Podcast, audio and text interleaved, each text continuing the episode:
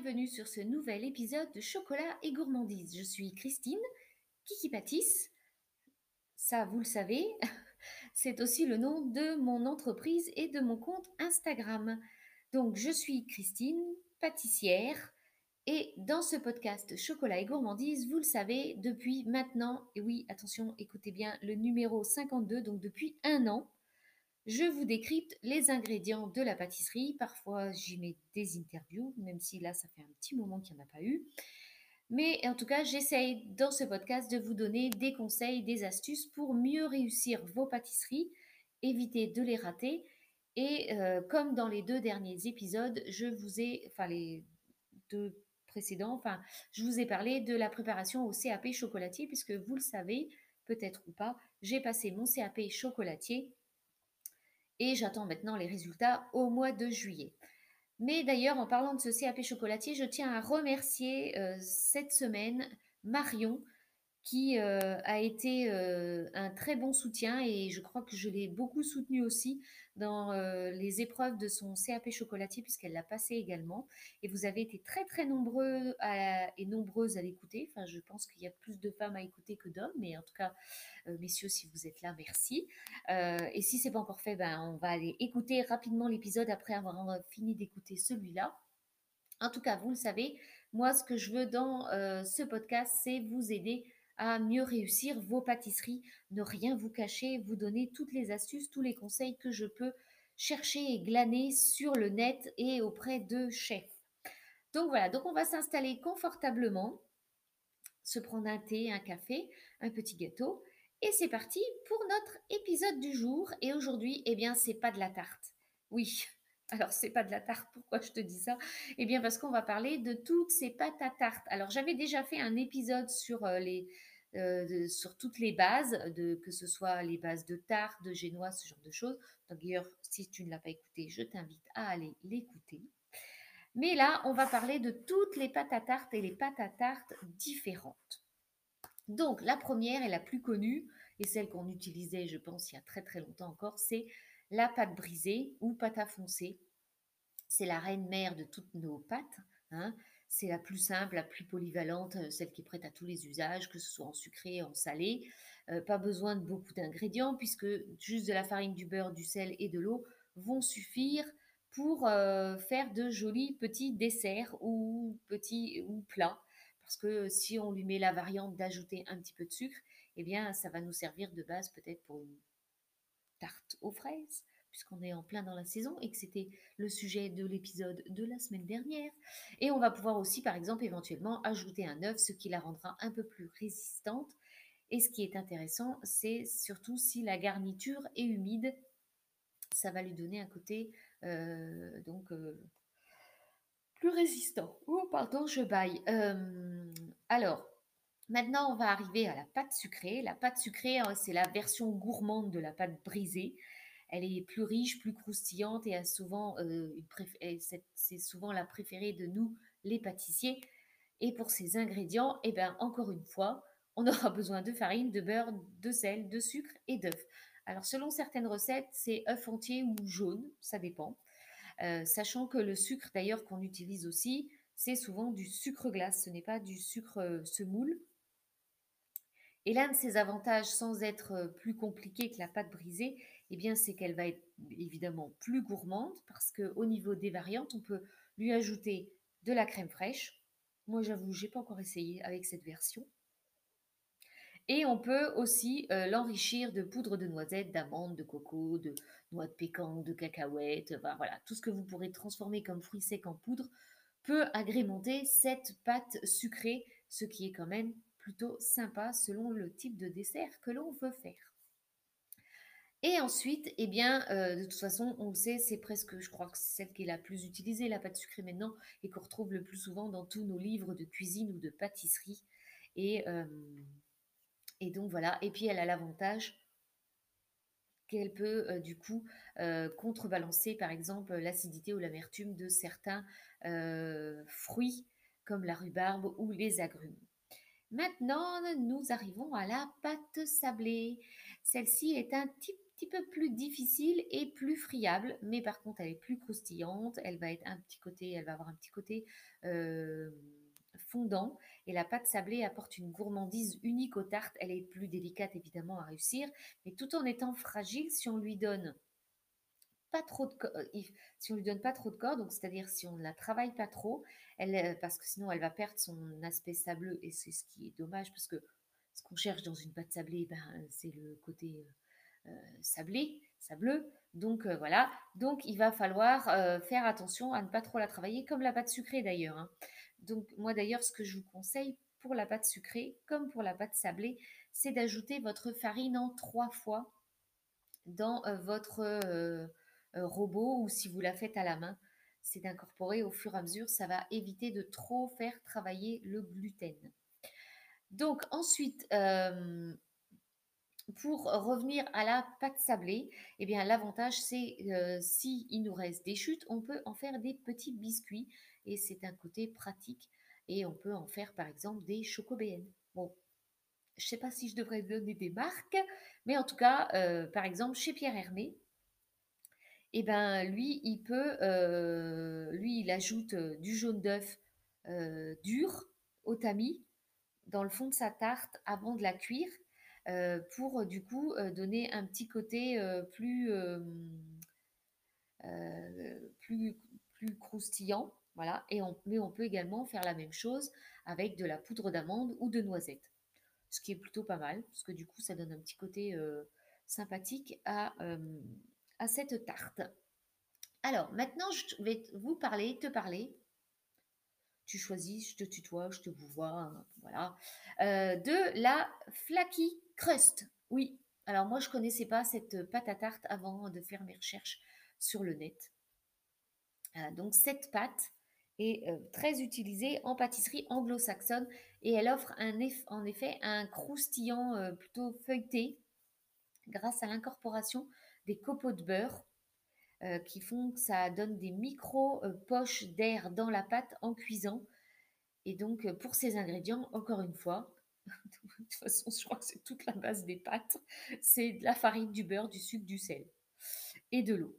Alors l'eau va avoir l'avantage d'offrir du coup le croustillant très intéressant sans passer par la case du tourage comme pour la pâte feuilletée. Voilà. Mais attention, le résultat ne va pas être le même. C'est assez éloigné de notre pâte feuilletée traditionnelle euh, française.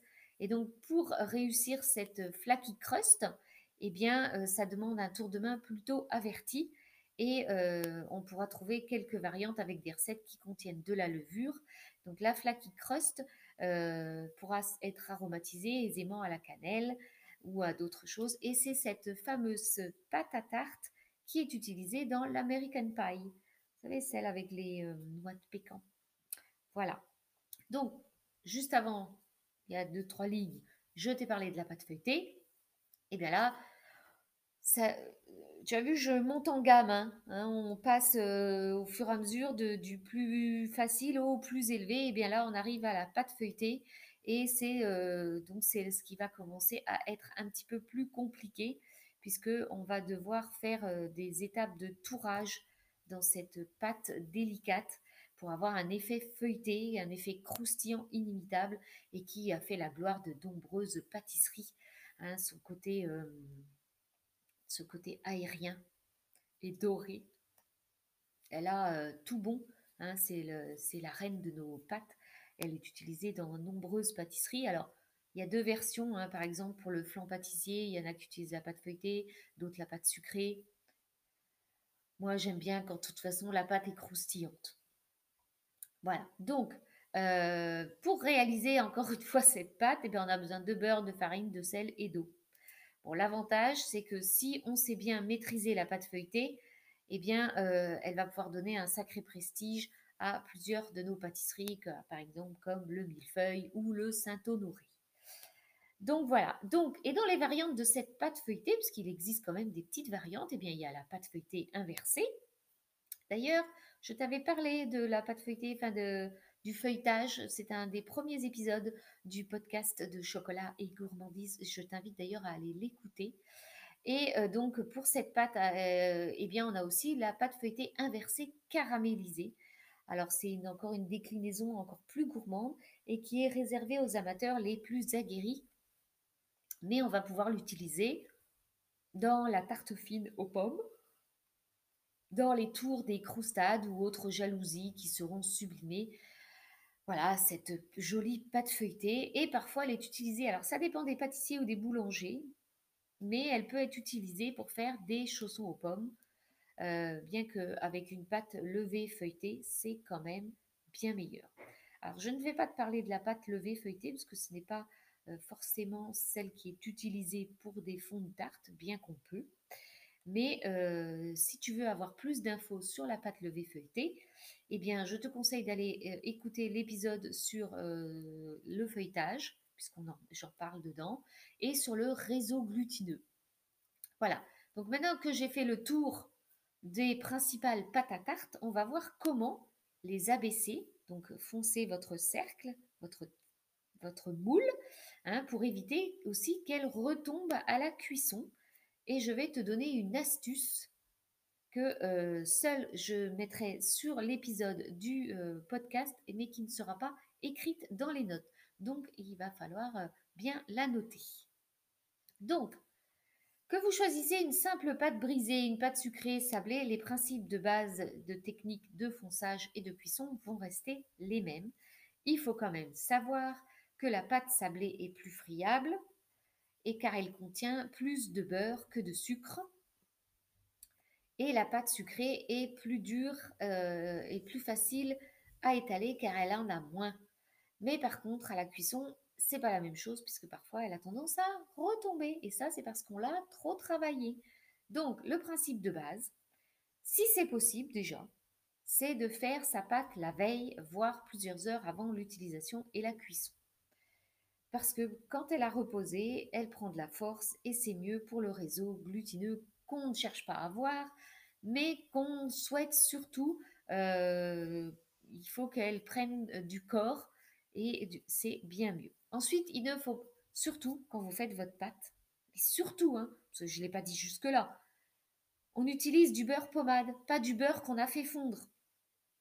Euh, ou du beurre froid, ça dépend. Si vous faites une pâte feuilletée rapide, il faut que le beurre soit froid et que l'eau soit très froide. Mais en tout cas, il faut surtout pas faire fondre son beurre.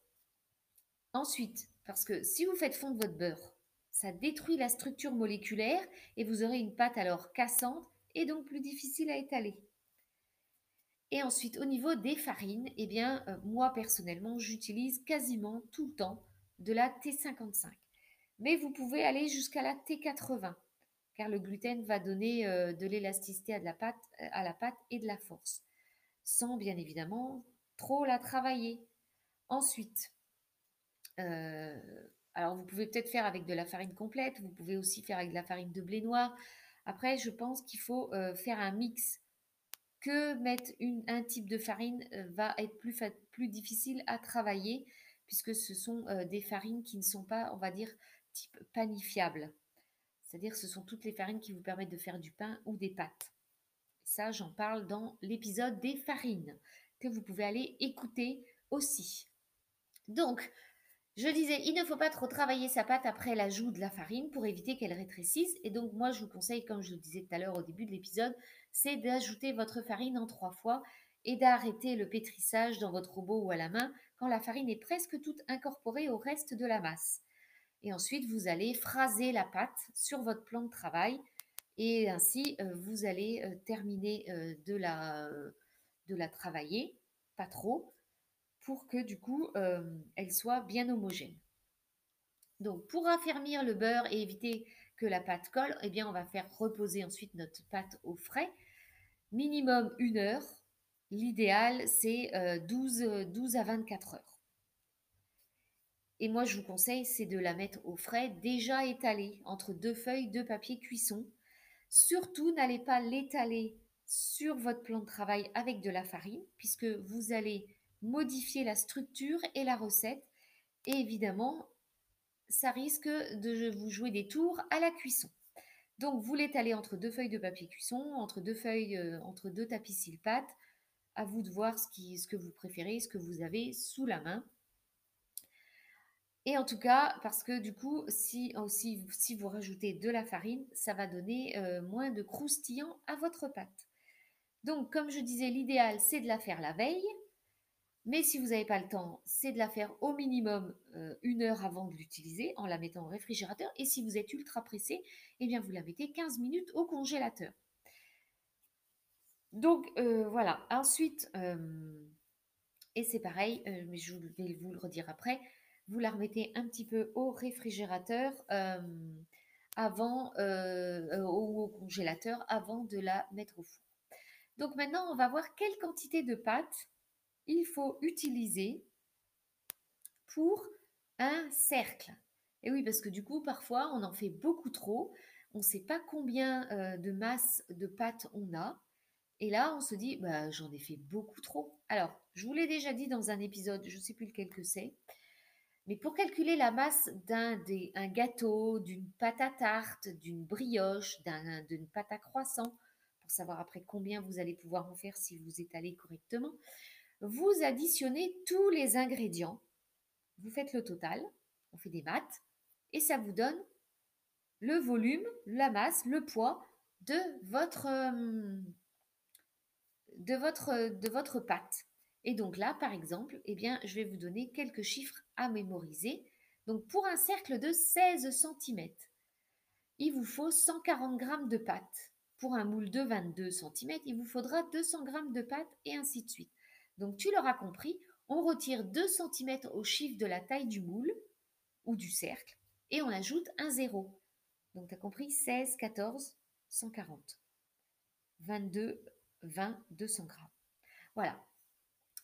Maintenant, on va parler un petit peu euh, du moule, hein, euh, que ce soit classique, euh, du moule avec un fond, du vieux moule à tarte de ta grand-mère, ou par exemple, et qui soit carré, rectangle, qu'il ait un fond, qui soit perforé ou pas, en aluminium, en porcelaine, qui va être d'ailleurs plus fragile, ou même en silicone, ou, des, ou en exoglace, ou avec un revêtement anti-adhésif, à bord lisse, cannelé.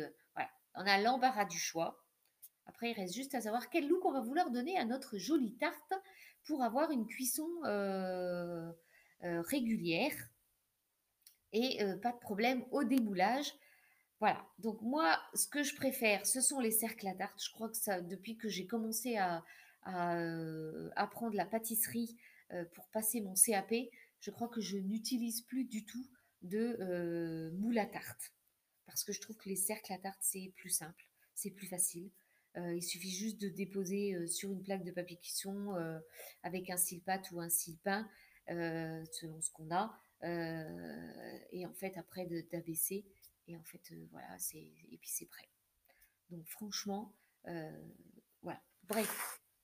Ensuite, la question qui pourrait se poser, puisqu'on était dans les cercles, les moules, c'est est-ce que je vais graisser mon cercle ou mon moule, étant donné qui,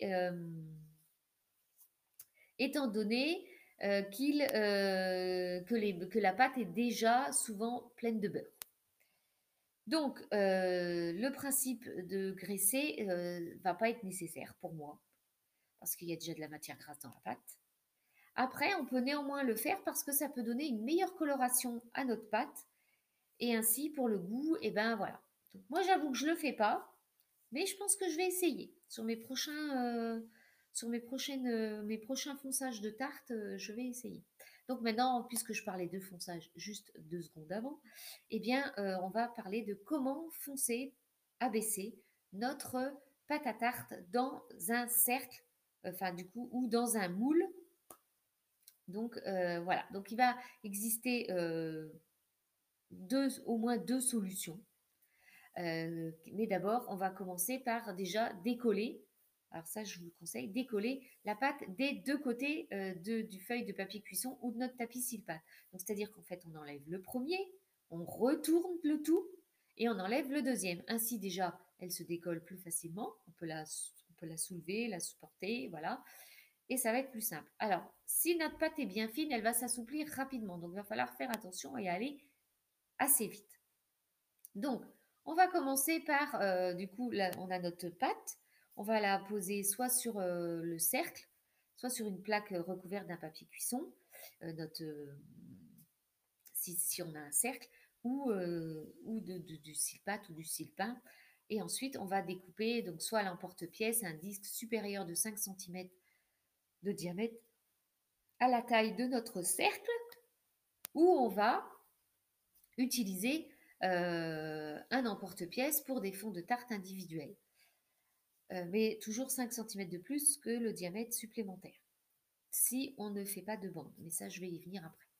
Donc, dans un premier temps, on peut également euh, donc couper le. Du coup, on peut aussi, dans un deuxième temps, pardon, on peut couper le fond euh, de notre cercle, de notre, oui, de notre de tarte avec un emporte-pièce ou le, avec le cercle, et euh, et du coup, on n'a plus qu'à le poser sur notre tapis de cuisson.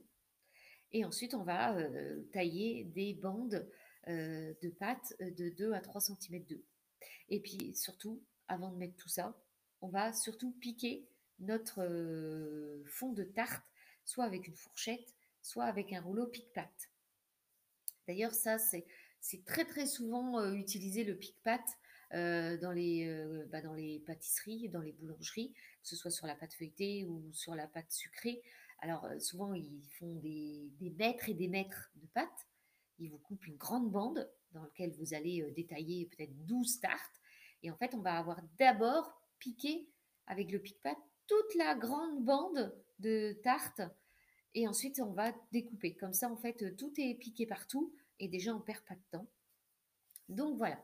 Donc, euh, euh, donc là, je vais maintenant vraiment donner la technique pour abaisser ta, ta pâte. Donc, la première va être de rouler ton disque autour de ton rouleau à pâtisserie. Et une fois que tu l'as piqué, évidemment, hein, donc le côté piqué va à l'extérieur et on va le positionner sur le moule à tarte et le dérouler sur le fond et les bords euh, du moule euh, ou de ton cercle. Et puis, parce que parfois on peut utiliser le cercle aussi pour foncer de cette façon-là. Puis on va euh, passer le rouleau en appuyant pour couper l'excédent de pâte. Et puis ensuite, on va, euh, donc avec un, euh, ou on peut le faire aussi avec un couteau. Moi, ce que je conseille d'essayer de le faire avant, c'est de passer son doigt sur le bord inférieur, donc celui qui se trouve le plus près du tapis de cuisson, pour que du coup notre pâte soit bien positionnée sur le bord du, du, moule ou du cercle. Et donc, et pour une jolie finition, alors moi j'avoue que je ne l'ai jamais fait. Pourtant j'ai la pince hein, mais je m'en suis jamais servi. Pour une jolie finition, on peut le faire soit avec le pouce et l'index, de pincer euh, les bords de la pâte en relevant légèrement pour euh, finaliser le fonçage, ou on peut le faire avec une pince à chiqueter. Euh, c'est une pince spéciale, voilà. moi j'avoue que je l'ai à la maison, hein, mais je ne l'ai jamais utilisée. Et ensuite, une fois qu'on a fait ça, qu'on a bien paré les bords, eh bien, on va la remettre au réfrigérateur 30 minutes avant de la mettre en cuisson. Et euh, là, on peut faire la même chose aussi avec un couteau hein, en passant de l'intérieur vers l'extérieur. Pour la deuxième solution de euh, d'abaissement, pour abaisser sa pâte, eh bien on va poser un disque déjà prédécoupé à la taille du cercle sur la plaque recouverte de papier cuisson ou d'un silpate ou d'un silpin. Je sais, je me répète le côté piqué à l'extérieur. Donc ça veut dire, quand je dis le côté piqué à l'extérieur, c'est que les petits picots, si vous avez fait ça avec le pic-pâte, hein, ou si euh, tu as fait ça avec la fourchette, c'est que on voit les petits picots qui remontent de la pâte. Ils ne sont pas du côté du tapis de cuisson. Hein, je précise bien. Et à ce moment-là, eh bien, on va finir par découper deux bandes euh, pour notre cercle. Donc, ils vont être plus grands que le contour du cercle pour que du coup, on puisse bien abaisser euh, facilement. Et ainsi, et après, on va souder le fond de tarte avec soit notre, notre ongle, le dos de notre ongle, cette partie euh, rose de l'ongle, hein, sur le bord, pour bien lisser et euh, souder, les deux, souder les deux parties. Et ensuite, on va passer eh bien, le couteau d'office en allant de l'intérieur vers l'extérieur pour, pour découper l'excédent de pâte. Et on va à nouveau la laisser 30 minutes au réfrigérateur ou si on est pressé, on va le faire 10 minutes au congélateur. Et petite astuce que je te donne pour passer à la cuisson, puisque ça va être juste après que je vais t'expliquer la cuisson. Moi, ce que je fais, je passe avant la cuisson et juste avant de la remettre au frais, et souvent je mets beaucoup plus souvent au congélateur, c'est que je passe euh, un mélange d'œufs battus, euh, enfin l'œuf battu mélangé, je le passe au pinceau sur mon fond de pâte à tarte. Et là, tu es sûr à 100% de euh, ne pas faire retomber ta pâte. Alors, il y a d'autres techniques qui font que euh, certains passent euh, leurs ongles sur, entre, le, bord de la tarte et la pâte, entre le bord du cercle et la pâte, pour que du coup ça se décolle plus facilement. Si tu fais ça et que tu mets de l'œuf, elle va retomber. Donc, je te conseille de ne pas le faire. Donc, tu as bien noté parce que je ne l'écris pas sur les notes de l'épisode. Voilà. Donc ensuite, passons maintenant donc à la cuisson. Alors si possible, on va utiliser la chaleur tournante pour avoir une cuisson euh, bien homogène. Et donc pour une cuisson à blanc, ça veut dire qu'il n'y a rien du tout, comme on utiliserait pour faire une tarte au chocolat, une tarte au citron, une tarte aux fruits rouges. D'ailleurs, la tarte aux fruits rouges, ça supporte pas trop, euh, les fruits rouges supportent pas trop la cuisson, c'est pour ça qu'on souvent les met après. Eh bien, euh, on va, euh, d'ailleurs, pour ce genre de tarte, on mettra plutôt une crème d'amande. Eh bien, on va, on pourrait rajouter pour une cuisson, pour une, pâte cuite à blanc, si on n'a pas ce que je vais te donner comme ingrédient et si tu ne fais pas l'astuce que j'ai donnée juste avant, eh bien, on peut déposer un disque de papier cuisson, de papier sulfurisé au fond de notre tarte bien fraîche hein, ou de notre moule, hein, pour que, et qui, donc un disque hein, qui remonte bien sur les bords. Et donc, du coup, à la limite, c'est après de le remplir de billes de cuisson. Oui, c'est pas de mettre les billes de cuisson directement sur le fond de tartin. Et ou alors, vous pouvez faire ça avec des légumineuses type haricots ou des graineries. Et on va enfourner de préférence à 150-160 euh, degrés pendant 25 à 30 minutes pour avoir une bonne torréfaction de la farine et une cuisson uniforme. Alors attention, 25 à 30 minutes, c'est pour une grande tarte. Moi, je commence par au minimum 16 minutes. Et c'est souvent la, cuisson que je mets pour mes petits fonds de tarte individuels. Mais après, évidemment, c'est un temps aléatoire c'est en fonction de votre four, ça dépend de plein de choses. Tous les fours sont différents. Par exemple, l'autre jour, pendant un, atelier, on a cuit euh, nos croissants, nos pains au chocolat 15 euh, minutes. Mais au bout de 15 minutes, j'ai bien vu qu'ils ne semblaient pas être cuits. On a rajouté au moins 3 minutes. Et on avait mis à 170. Donc après, il faut vraiment euh, faire attention à son four. Et ensuite, eh évidemment, selon la garniture qu'on va mettre dans notre tarte, eh bien, il pourrait être intéressant pour conserver le croustillant de chablonner le fond de tarte pour la protéger de l'humidité. Alors, pour t'expliquer le terme de chablonner, si tu es débutant, que tu m'écoutes peut-être pour la première fois, que tu n'as pas entendu tous les épisodes, eh bien, on peut chablonner à l'intérieur de la tarte avec du chocolat au lait, du chocolat blanc, du chocolat noir pour donner un côté plus croustillant, mais on peut aussi euh, chablonner avec du beurre de cacao. Oui, voilà. Et on peut euh, aussi, avant la fin de la cuisson, euh, chablonner tout l'extérieur euh, de notre tarte avec une fine couche de blanc d'œuf ou d'œuf entier et un peu de crème, pourquoi pas, ou du sucre pour donner un côté brillant et la repasser quelques minutes au four. Donc, donc voilà, et donc là, ça permet aussi d'imperméabiliser votre fond de tarte. Donc voilà, et si on précuit euh, le fond de tarte, eh bien on peut les précuire avec euh, euh, recouvert d'une crème d'amande, de noisettes, de noix de coco, de poudre de cacahuètes, enfin de ce que vous voulez. Hein. c'est une crème de fruits secs. Voilà.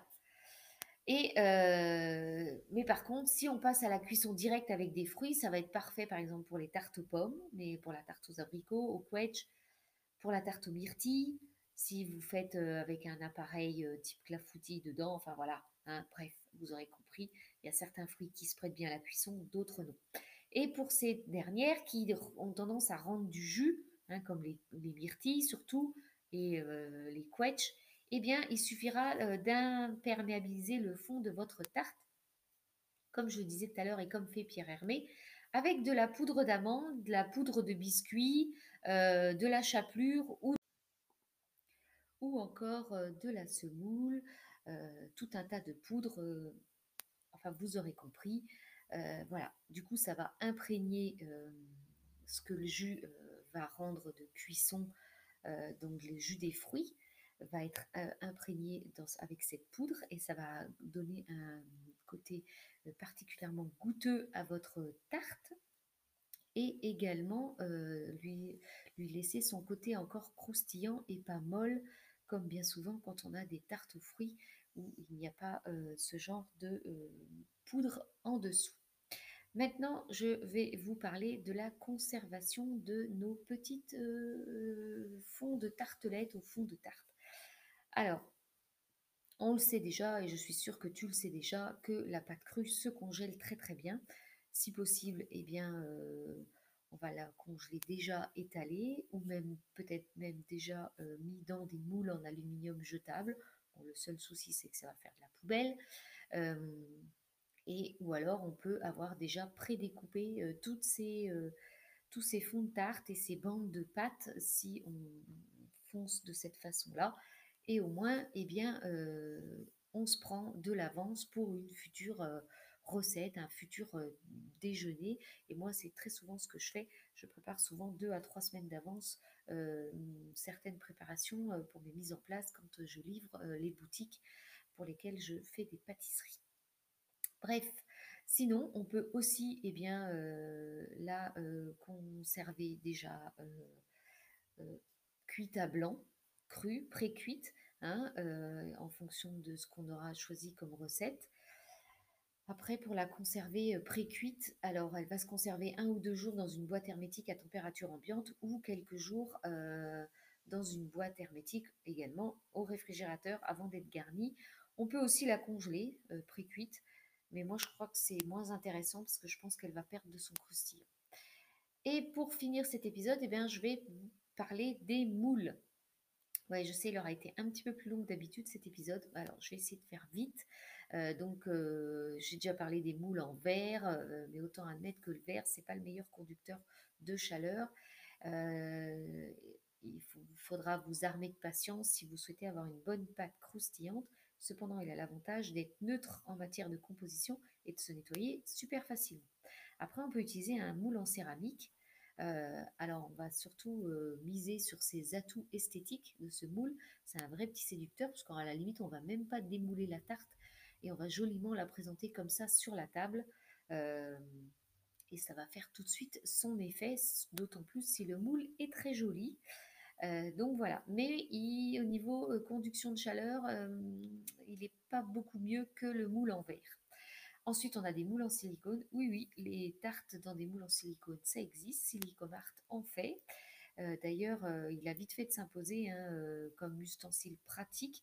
Il n'y a pas que Silicomart qui en fait. Hein. c'est un très, c'est une grande marque. Il y a, aussi, je pense, Stéphane qui fait ça. Flexipan, donc Guy de Marle qui fait la même chose, je suppose. Enfin voilà. Donc l'avantage, c'est que il est anti-adhérent. Si on le fait tomber, ça casse pas c'est quand même un côté pratique, facilité de stockage, enfin voilà. Euh, bref, il a des avantages, euh, mais moi je trouve que c'est pas très pratique euh, à manipuler. Mais c'est mon avis personnel. Le moule en acier avec un revêtement, eh ben, je trouve c'est le croisement réussi parce que d'un côté, vous pouvez compter sur lui pour la robustesse et la bonne répartition de la chaleur, et de l'autre, eh bien, il y a le côté anti-adhérent. Hein. Ce moule en acier avec un, revêtement anti-adhérent, euh, c'est quand même assez pratique, euh, ce qui empêche toute catastrophe au démoulage. Mais néanmoins, il a une petite contrainte, il faut en prendre particulièrement soin de ce revêtement. Donc, je vous conseille de ne pas utiliser le côté de la gratounette pour laver tout ce qui est poil, euh, même avec des revêtements, on utilisera le côté éponge. Et puis d'ailleurs, vous pourrez remarquer, et vous, si vous ne le saviez pas, pourrez faire le test. Vous arriverez plus facilement à dégraisser votre euh, poêle et votre moule à tarte en utilisant le côté éponge avec un peu de liquide vaisselle plutôt qu'en utilisant le côté gratounette. Et en plus, vous ne lui ferez pas de mal. Donc voilà. et bon, après, il a l'avantage, c'est que ça ne va pas attacher. et du coup, ça va être très pratique pour faire démouler votre tarte. Et après, si ça a trop attaché parce que vous l'avez laissé cramer, et eh ben moi, ce que je vous conseille, c'est de soit laisser tremper un bon moment avec de l'eau chaude, soit de remettre votre plat dans le four avec de l'eau et de laisser cuire un petit peu l'eau soit très bouillante. Et là, à ce moment-là, et eh ça va finir par se décoller. Ensuite, on a le moule en fer blanc. Euh, c'est le choix que fait, euh, font tout le monde, euh, enfin en tout cas les professionnels. C'est le type de moule, il a très très bonne propriété de cuisson, on obtient de super résultats la pâte. Par contre, il a tendance à attacher. Et après, c'est pas facile à nettoyer parce que souvent ils sont perforés. Parfois non, ça dépend. Donc moi, je vous conseille d'utiliser une brosse à dents ou de les faire tremper quelques minutes dans une eau bien chaude pour faire enlever tous ces trous. Donc voilà, et la forme de nos tartes. Alors on en trouve euh, dans toutes les formes, je crois maintenant. Rond, carré, rectangle, oblong, euh, ovale, pétale, triangle. Il en existe plein. Il s'agit avant tout d'une question d'esthétique et de ce qu'on veut obtenir. Si les moules de nos grands-mères, c'est vrai, nous faisaient euh, tourner en rond parce qu'il n'y en avait que ça à l'époque, hein, euh, la, pâtisserie moderne d'aujourd'hui euh, nous donne de nouvelles approches, puisqu'on a euh, eh des moules de toutes formes. Je pense même qu'il en existe en forme de fleurs, à mon avis. Et donc, ça connaît un véritable succès, même si ceux qu'on voit le plus, on est bien d'accord, ce sont les ronds ou les carrés. Certaines formes, comme la triangulaire, a été mis au point par la pâtisserie de chez Hugo et Victor pour faire des tartes du coup, vous avez déjà toute votre, euh, ben, votre part, elle est déjà prête, elle est déjà coupée. Donc, au niveau des bords, eh ben, on va avoir plutôt peut-être le bord euh, cannelé ou le bord lisse. Ça va avoir aucune incidence notable sur la réussite de la pâte hein, ou de la tarte, mais ça va avoir une incidence sur l'esthétique. Et si le fond est amovible de notre moule, eh ben, ce qui va être bien utile, c'est parce qu'en fait, ça va sauver bien des desserts, par exemple, puisque vous allez passer votre main sous le, sous le moule. Du coup, vous allez décoller votre tarte et ça va éviter la cata du démoulage et du coup après ça vous fait un joli bracelet, un peu grand mais un joli bracelet. Enfin bref, voilà, euh, là c'est un des avantages. Euh, donc du coup voilà.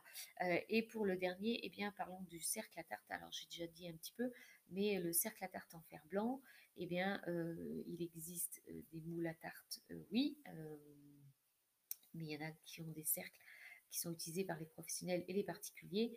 Et l'avantage, c'est qu'ils se rangent facilement, ils peuvent s'emboîter, on peut faire toute une collection de différentes tailles sans encombrer nos placards. Si vous mettez un crochet, je sais pas, dans votre arrière-cuisine, bah, vous pouvez tous les, les entasser. Et du coup, c'est hyper pratique. Et voilà, et vous allez pouvoir les ranger du coup du plus petit au plus grand.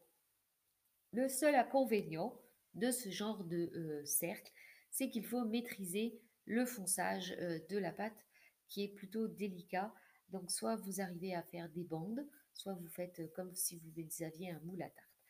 Donc voilà, donc je vais vous mettre quelques petits exemples de shopping list maintenant pour acheter vos moules si vous avez envie. Alors vous en trouvez sur tous les sites internet que, qui a un meilleur du chef, Cuisine Addict, Amazon si vous voulez. Euh, enfin bref, il y en a partout. Vous en avez aussi sur, euh, dans les boutiques euh, type ambiance et style, du bruit dans la cuisine, Zodio, je suis sûre. voilà. et puis, enfin voilà, vous en avez plein. Donc, vous avez Valrhona en fait, Gobel en fait, Debuyer en fait, Émile Henry en fait. Alors Émile Henry, ça va être en faïence. Certains vont être à bord long, à bord ondulé, à bord euh, lisse. Euh, ils vont être ronds, carrés, amovibles. Euh, de chez Flexipan aussi, de la marque Guy de Marle, qui sont très très souvent utilisés pour chez les pâtissiers. Ils font des moules énormes et c'est très souvent c'est une marque qui est énormément utilisée chez les grands pâtissiers. Et l'avantage c'est qu'ils se démoulent sans problème. Voilà, voilà. Eh bien, cet épisode est maintenant terminé. J'espère qu'il vous a plu. Euh, j'espère que Euh, ça n'a pas été trop long parce qu'il était un peu plus long que d'habitude. En tout cas, je vous embrasse, je vous fais de gros bisous. Je vous remercie à tous pour votre fidélité. C'était le 52e épisode, un an déjà que Chocolat et Gourmandise existent. Vous êtes un peu plus nombreux chaque jour, je pense, à m'écouter, pas assez encore toujours à mon goût, parce que je trouve que vous ne partagez pas assez, vous ne mettez pas assez de commentaires sur, euh, comment ça s'appelle, Apple Podcast. Donc n'hésitez pas à les mettre un commentaire, n'hésitez pas à partager, n'hésitez pas à me taguer, n'hésitez pas à m'envoyer des messages, ça me fera toujours plaisir, parce que peut-être que vous, ça vous aide, mais peut-être que ça va aider aussi votre voisin. Donc voilà, je vous fais de gros bisous, je vous embrasse, je vous dis à la semaine prochaine dans un prochain épisode. Ouais, ça fait répétition, mais c'est pas grave. Allez, bisous